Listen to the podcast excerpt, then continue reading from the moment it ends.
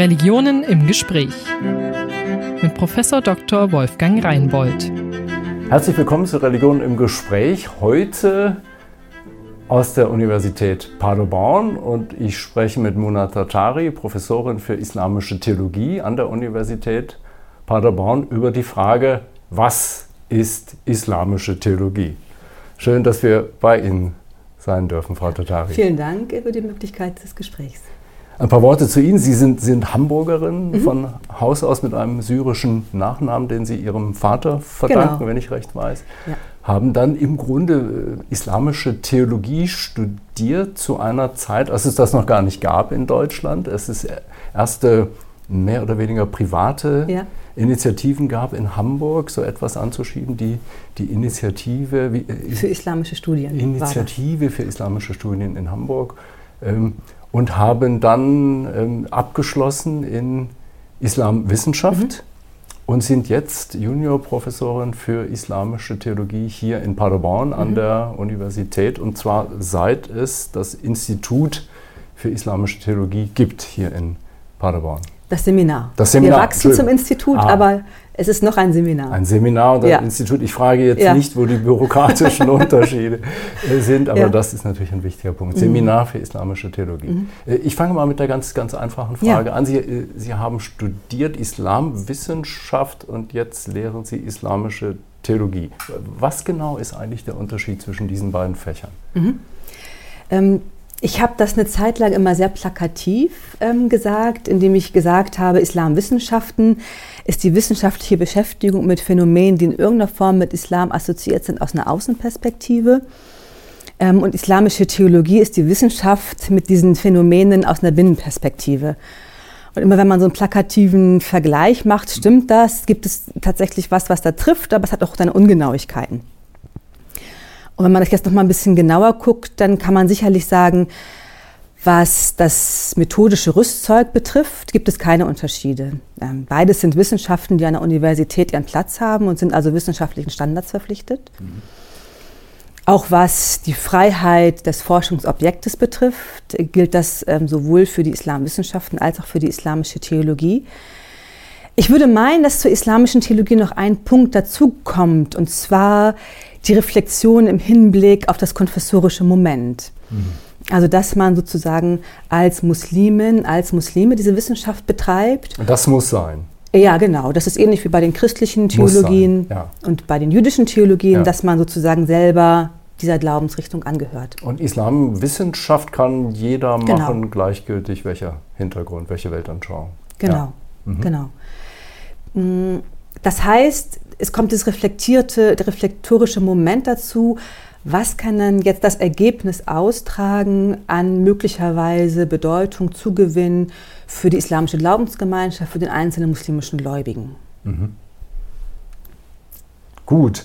Ähm ich habe nochmal für die Vorbereitung gekramt in den äh, vorbereitenden Tagungen, die es gegeben hat. Der Wissenschaftsrat mhm. hat ja, ich glaube, 2010 sich mit dieser Frage ja. beschäftigt, sollte man in Deutschland so etwas aufbauen wie islamische Theologie. Und man war dafür, dass das sein sollte, aber man hat zugleich gesagt, nennt es lieber nicht Theologie, ja. sondern nennt es lieber islamische Studien. Genau. Ähm, es ist dann anders gekommen. Ähm, was, was steckt da dahinter? Ja. Wieso wollte man diesen Begriff auf Seiten der Profis jetzt eigentlich nicht so gerne haben?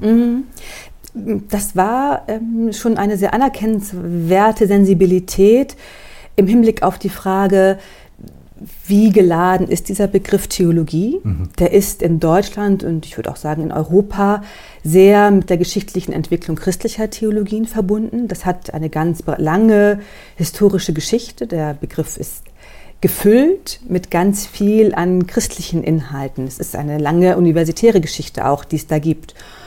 Und die Befürchtung war, dass wenn jetzt ein neues junges Fach, ein neues junges kleines Fach mhm. sich an der Universität etabliert und diesen schon sehr gefüllten Begriff benutzt, dass das äh, den Verdacht erwecken könnte, dass da so eine Vereinnahmung passiert und dass der Selbststand dieser neuen Wissenschaft möglicherweise in der Außenperspektive gefährdet sein könnte.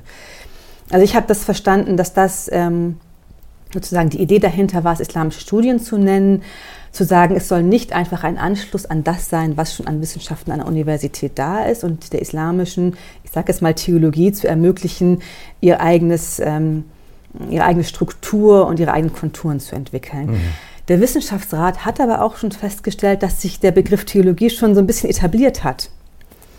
Ähm, und tatsächlich ist es jetzt so, dass in auch vielen Standorten, auch auf muslimischer ja, Seite. Ja, ja. Ähm, Frankfurt hat das, dass es sagt, islamische Studien, der Standort Frankfurt. Mhm. Mhm. Manchmal auch islamische theologische Studien. Weil die Schwierigkeit auf der anderen Seite ist, dass, man sagt, islamische Studien, die Gefahr der Verwechslung mit Islamic Studies sein kann. Und Islamic Studies ist der englische Begriff für Islamwissenschaften. Oh ja. Also von daher ist man in so einem äh, Gebiet, wo man nach beiden Seiten ein bisschen Schwierigkeiten da, dann hat. Dann blickt man ja gar nicht mehr durch, wenn es also dann verwischen die Unterschiede, die Sie skizziert haben, völlig. Ja. ja, ja. Also zumindest ist die Gefahr da. Ja. Bei der Theologie verstehe ich recht, ist die Gefahr, dass es so klingt, als sei es, ich sage es jetzt mal zugespitzt, mhm. eigentlich eine christliche Erfindung. die Muslime werden so angedockt, so, so, ein bisschen. Die, ja. die, Christen haben was gemacht und man sagt den Muslimen jetzt, ihr jetzt auch. Ihr, wir jetzt auch. So, ja. Wenn man jetzt aber mal genauer guckt, es gibt ja schon natürlich Unterschiede im Fächerkanon, aber es gibt mhm. auch ganz viel Überlappungen. Mhm. Und das, was ich vorhin im Unterschied zu Islamwissenschaften markiert habe, denke ich, kann man jetzt nochmal hier reinholen und sagen, ja, was aber Theologien gemeinsam ist, und ich meine, man könnte da zumindest für die drei monotheistischen Theologien sprechen, und was auch Teilen der Philosophie gemeinsam ist, ist die Suche und das Bemühen, eine Reflexion zu haben über Ansätze, die Sinn generieren können. Und das ist nicht unbedingt etwas, was ein Islamwissenschaftler, eine Islamwissenschaftlerin umtreiben mhm. würde.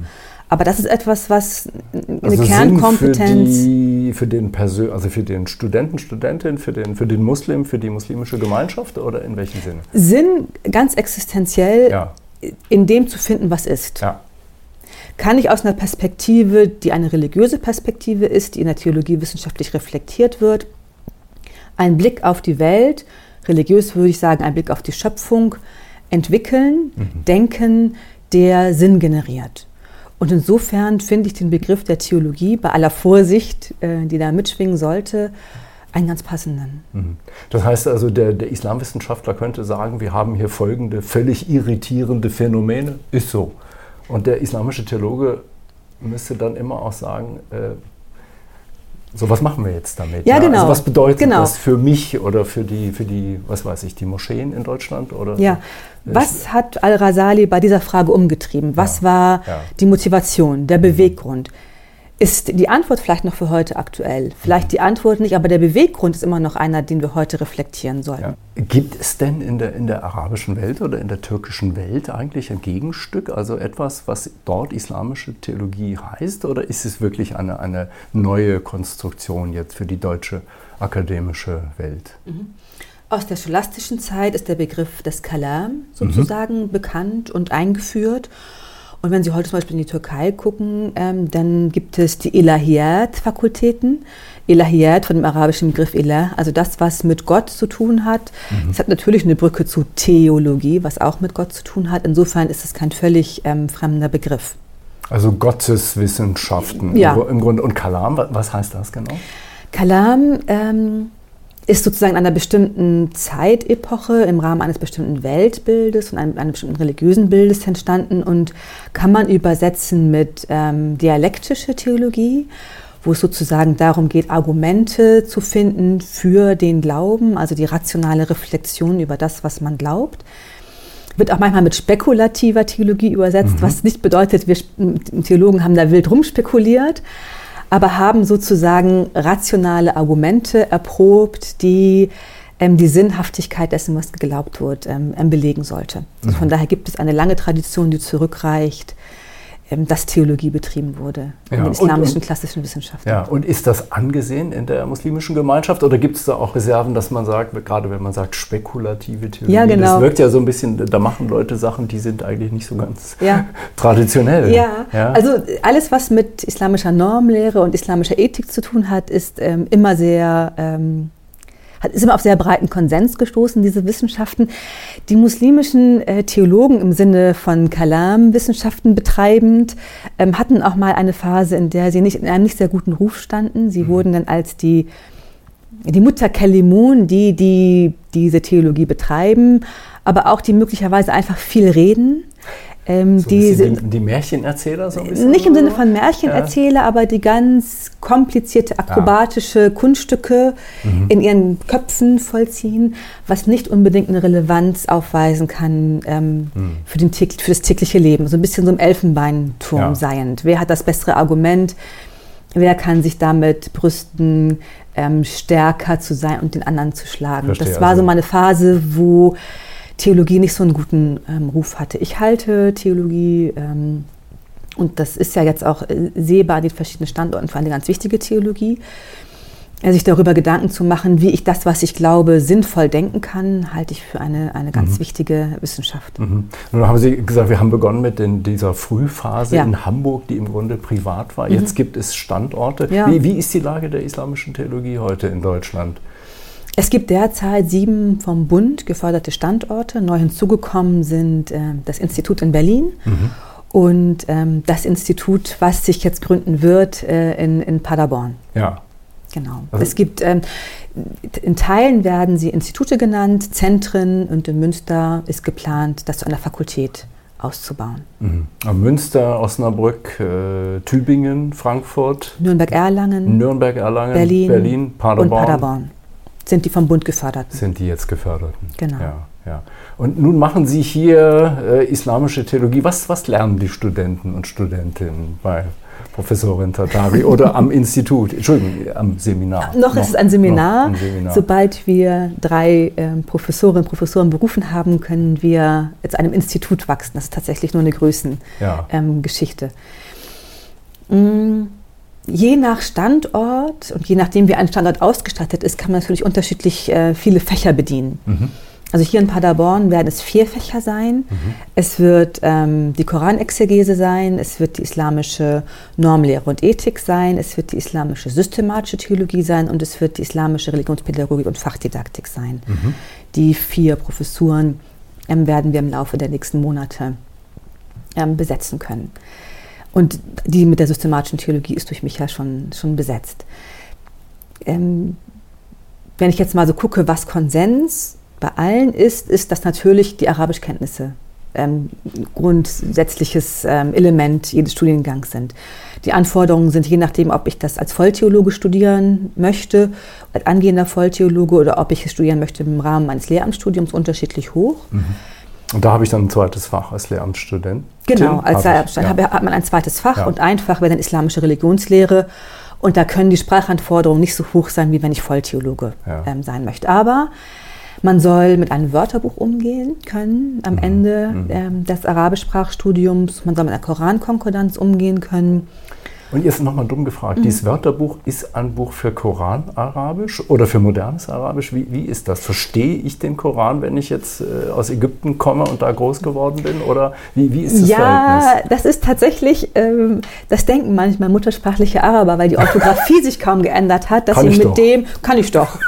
äh, nein, äh, natürlich hat die arabische Sprache über 1400 ja. Jahre einen unglaublichen Wandel durchlebt und man erkennt es nicht sofort an Begriffen, die metaphysische Wahrheiten und Weisheiten andeuten. Mhm.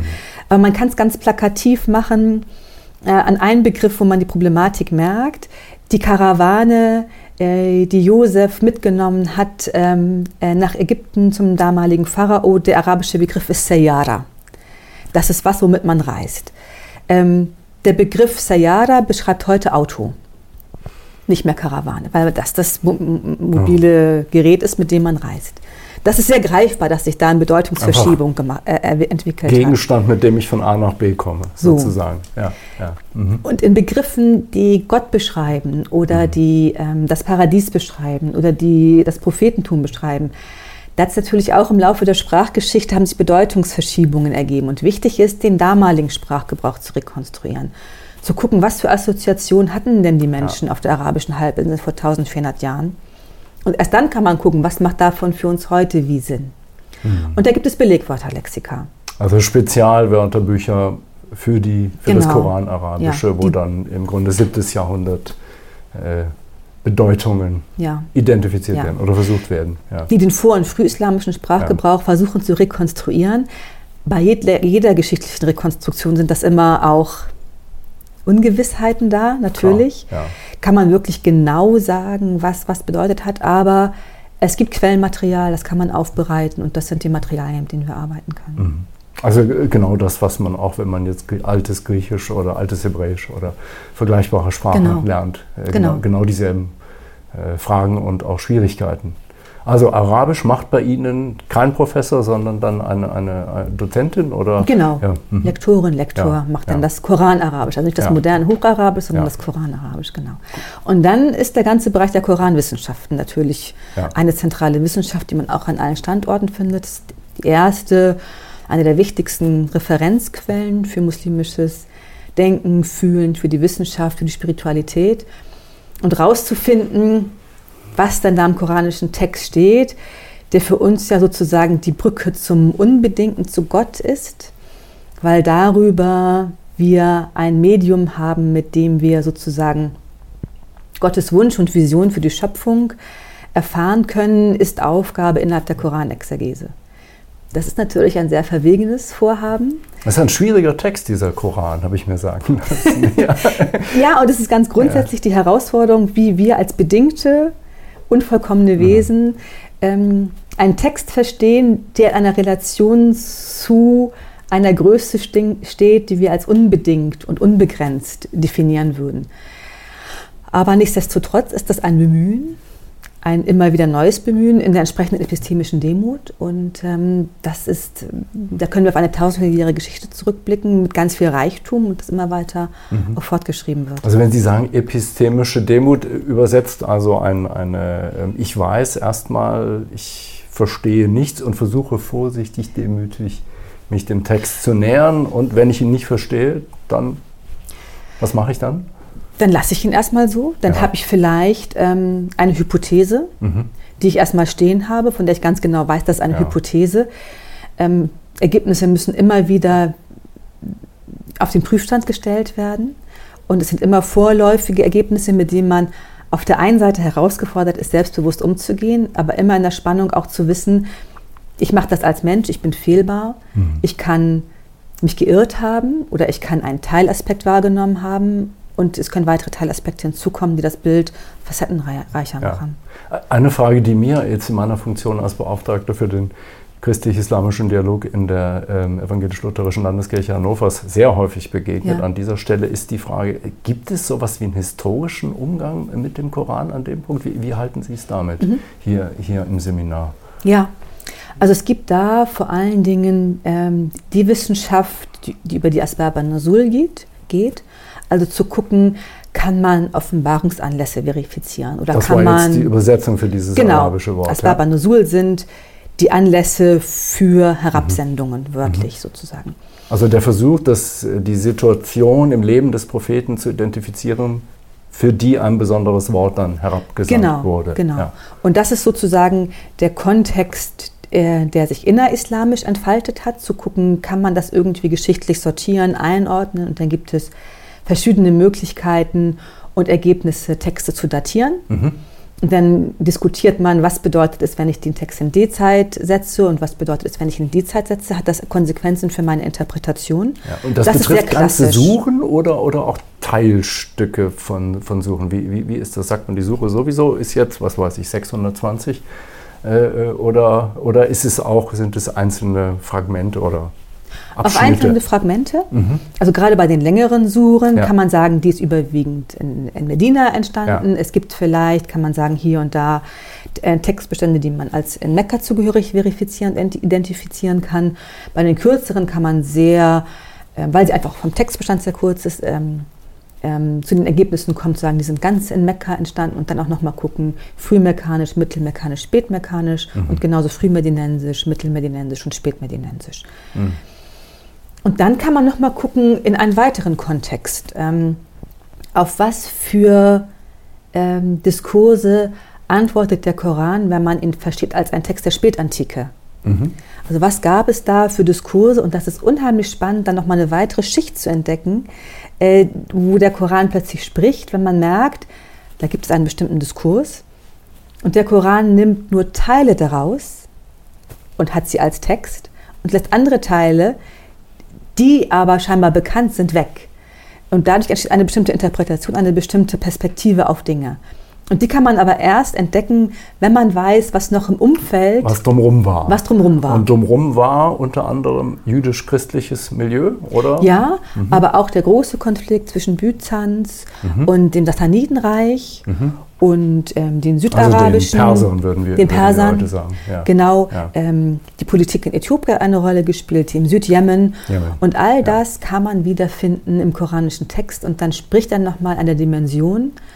Ähm, die, wenn man sozusagen nur auf die arabische Halbinsel gucken würde, erstmal nicht so im Blick hat. Also je besser ich den historischen Kontext kenne und weiß, was in den Ländern und Regionen drumherum gewesen ist, politisch, religiös, kulturell, umso besser verstehe ich ja. das Buch. Und umso mehr ja. merkt man, wie mhm. fein der Koran ja. da auf bestehende Diskurse ähm, reagiert, aufnimmt, verstärkt, abschwächt, in eine andere Richtung bringt. Das ist mhm. Äh, mhm. ein großer Schatz, ja. den es dann noch zu und es gilt. Ist bei all dem aber Gottes Wort und nicht das Werk von Menschen, die jetzt irgendwie, oder des Propheten, der jetzt irgendwie reagiert auf Dinge, die er aus Äthiopien oder wo auch immer gehört hat. Genau, das ist die Herausforderung, ja. mit der die Theologie umzugehen ja. hat.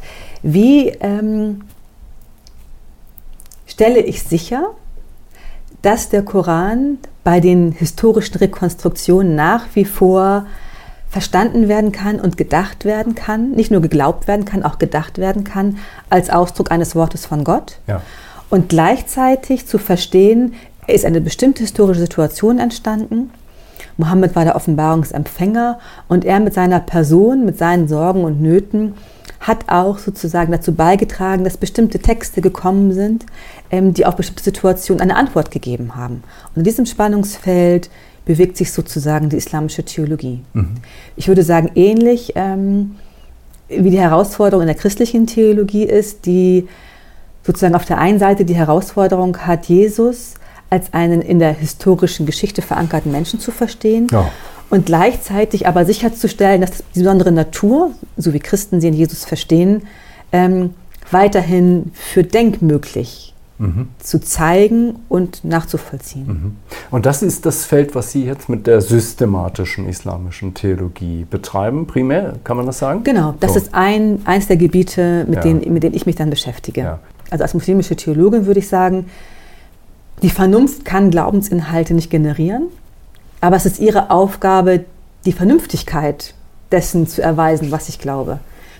Und das, denke ich, ist auch ein Befund, der auf die muslimische Community zutrifft, dass Glaubensinhalte nicht mehr selbsterklärend sind. Dass auch Muslime und vor allem Hand in der Gesellschaft super strittig. Also wenn wir jetzt so ja. sprechen, sind wir ja hier in diesem geschützten Raum, aber wären wir irgendwo in der Fußgängerzone, würde sofort jemand rufen und sagen, Moment, das sind doch diese gefährlichen Leute und die Gewalt und der Terror und, und äh, was alles mit dem Islam verbunden wird heute. Also äh, ja. Begegnet Ihnen das? Spielt das eine Rolle für Ihre, für Ihre Forschung und Lehre, diese, diese, ähm, dieses negative Bild, was viele im Kopf haben? In meinem universitären Arbeitsbereich eigentlich nicht. Mhm. Also was mir da eher begegnet, ist so eine Unmusikalität, was Religiosität mhm. generell betrifft. Also dass auch Muslime kommen und ganz vielen eben nicht mehr mitbringen und aber dann mit ganz viel Neugier kommen.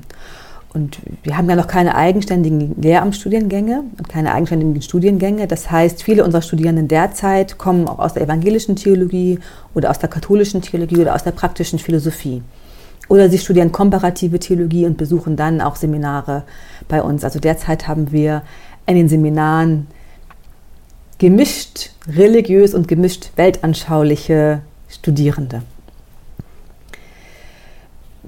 mir begegnet eher ähm, Neugier und ähm, ein Erstaunen darüber, was Muslime in der Geschichte alle schon mal gedacht haben. Mhm.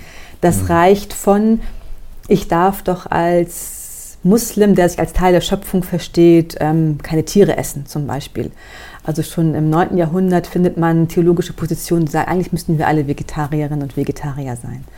Es gibt fast nichts, was wir heute denken, ist nicht schon mal irgend, in irgendeiner Form und sei es auch nur ansatzhaft schon mal gedacht worden. Und diese Schätze gilt es zu heben und natürlich auch weiterzudenken. Mhm. Also man kann auch Fridays for Future in der, in der muslimischen Tradition finden, wenn man weiß, wo man sucht, so in diesem Sinne, ja, Umweltbewegung, Veganismus. Ja, ja, ja. also ich bin, ich bin dann immer vorsichtig, weil das schnell in diese Kategorie rutschen, kann. Das haben wir alle schon mal gehabt. Ja, ja. Mohammed war der größte Frauenbefreier und genau. wir haben Umweltschutz schon seit genau. 1400 Jahren. Jesus, der neue Mann, hatten wir auch ja. vor 30 Jahren. Hm. Das ist überzogen. Aber man kann Anknüpfungspunkte in der Tradition finden, mhm. die man natürlich weiterdenken muss. Also wenn Mohammed sagt, selbst an einem großen Fluss, der viel Wasser fließen lässt, sollst du, wenn du deine Gebetswaschung machst, sparsam mit dem Wasser umgehen. Mhm. Ist ein Punkt, den man jetzt nehmen kann und weiterdenken kann. Mhm. Was kann mhm. das bedeuten? Mhm. Immer in der Vorsicht, nicht zu viel rein zu interpretieren, aber doch als einen Impuls zu nehmen, der wichtig ist und den man heute neu verankern Und die sollte. Gesamt, äh, der, der, die Aufgabe oder wie Sie es verstehen, die Intention ist zu zeigen, die Vernünftigkeit der islamischen Tradition, der Texte und, und dass Dinge drinstecken, die man vielleicht auf den ersten Blick äh, gar nicht sieht. Und, und dass es jedenfalls ja. einen guten Sinn haben könnte, entgegen auch dem, was, was viele Leute heute meinen, wenn sie, wenn sie äh, Islam hören, die an nichts Gutes denken. Auf der einen Seite. Mhm. Auf der anderen Seite gibt es sicherlich auch ähm, Positionen, die gedacht wurden innerhalb der islamischen Theologie, von denen wir sagen, das waren möglicherweise erste zaghafte Schritte, rational das einzuholen, was man glaubt, oder Bilder zu finden für das, was man glaubt. Wenn es zum Beispiel in der frühen islamischen Theologie die Vorstellung gab, wie stelle ich mir Gott vor? Mhm. Eine Substanz, die soll möglichst einheitlich sein, die soll nicht in sich different sein, um dem Tawhid, dem Einheitsgedanken Gottes Rechnung zu tragen. Und dann gab es diesen sehr unbeholfenen Versuch, Gott sich vorzustellen als eine Silberkugel, weil diese wunderschön ist und weil die aus einer Substanz besteht. Keiner würde das heute mehr denken. Also als Illustration dafür, dass es auch Gedanken gab in der islamischen Theologie, an die wir heute ganz bestimmt nicht mehr denken ja. würden. Wie empfinden Sie die, die Resonanz in der muslimischen Gemeinschaft? Ist islamische Theologie jetzt grob zehn Jahre, nicht ganz sechs, mhm. sieben Jahre nach ihrer Einführung an den Universitäten etwas, was in der muslimischen Gemeinschaft in Deutschland anerkannt ist, auf große Zustimmung stößt? Wie, wie ist die Stimmung? Ähm, unter den Muslimen? also das, was ich erlebe, ähm, ist, die Zustimmung, ist die Zustimmung sehr groß. Mhm. Ähm, gerade auch im Hinblick darauf, Lehrerinnen und Lehrer auszubilden für den islamischen Religionsunterricht. Der hat nach wie vor eine sehr große Akzeptanz ähm, bei den Eltern der Schülerinnen und Schüler. Das ist auch etwas, was wir hier machen wollen. Insofern sehe ich da, dass da ein großes Vertrauen ist in das, was universitär ähm, passiert. Ähm, ich sehe das auch äh, in dem Kontext, dass die muslimischen ähm, Verbände die Arbeit an den Universitäten unterstützen, ihre die Lehrerlaubnisse geben und somit den Professorinnen und Professoren ermöglichen, ähm, zu lehren und zu forschen. Mhm. Und das tun Sie frei, ohne dass die Verbände Ihnen äh, ja. in die Einzelheiten hineinreden. Da gibt es keine, äh, wie soll ich sagen, Versuche, bestimmte Dinge in eine Richtung zu bewegen? Nein. also das habe ich jetzt ähm, mhm. äh, von vielen Seiten gehört, auch ähm, von auch Seiten, die manchmal in der öffentlichen Wahrnehmung als eher konservativ ja. eingeschätzt werden, ähm, dass sie sehr wertschätzen, wenn sozusagen ähm, seriös an Texten gearbeitet wird und wenn das zu Ergebnissen führt, die nicht Ergebnisse sind, ähm, die, die, Sie in Ihrem Curriculum mhm. haben, sind das trotzdem sehr wertgeschätzte ja. Ergebnisse ähm, die Herausforderung, die wir, glaube ich, haben, ist ja zum einen, die Tradition zu rekonstruieren, neu zu entdecken und wiederzubeleben und sie aber mit Fragen ähm, der Moderne zu verknüpfen. Und das ist etwas, was Universität sehr gut leisten kann. Und ich glaube, das ist auch etwas, was ähm, islamische Theologie, die über den Glauben reflektiert, attraktiv macht und damit aber auch den Glauben aus der Perspektive der Religionsgemeinschaften auch nochmal attraktiv machen kann und in jedem Fall immer ein Plus darstellen kann. Vielen Dank für das Gespräch. Sehr gerne.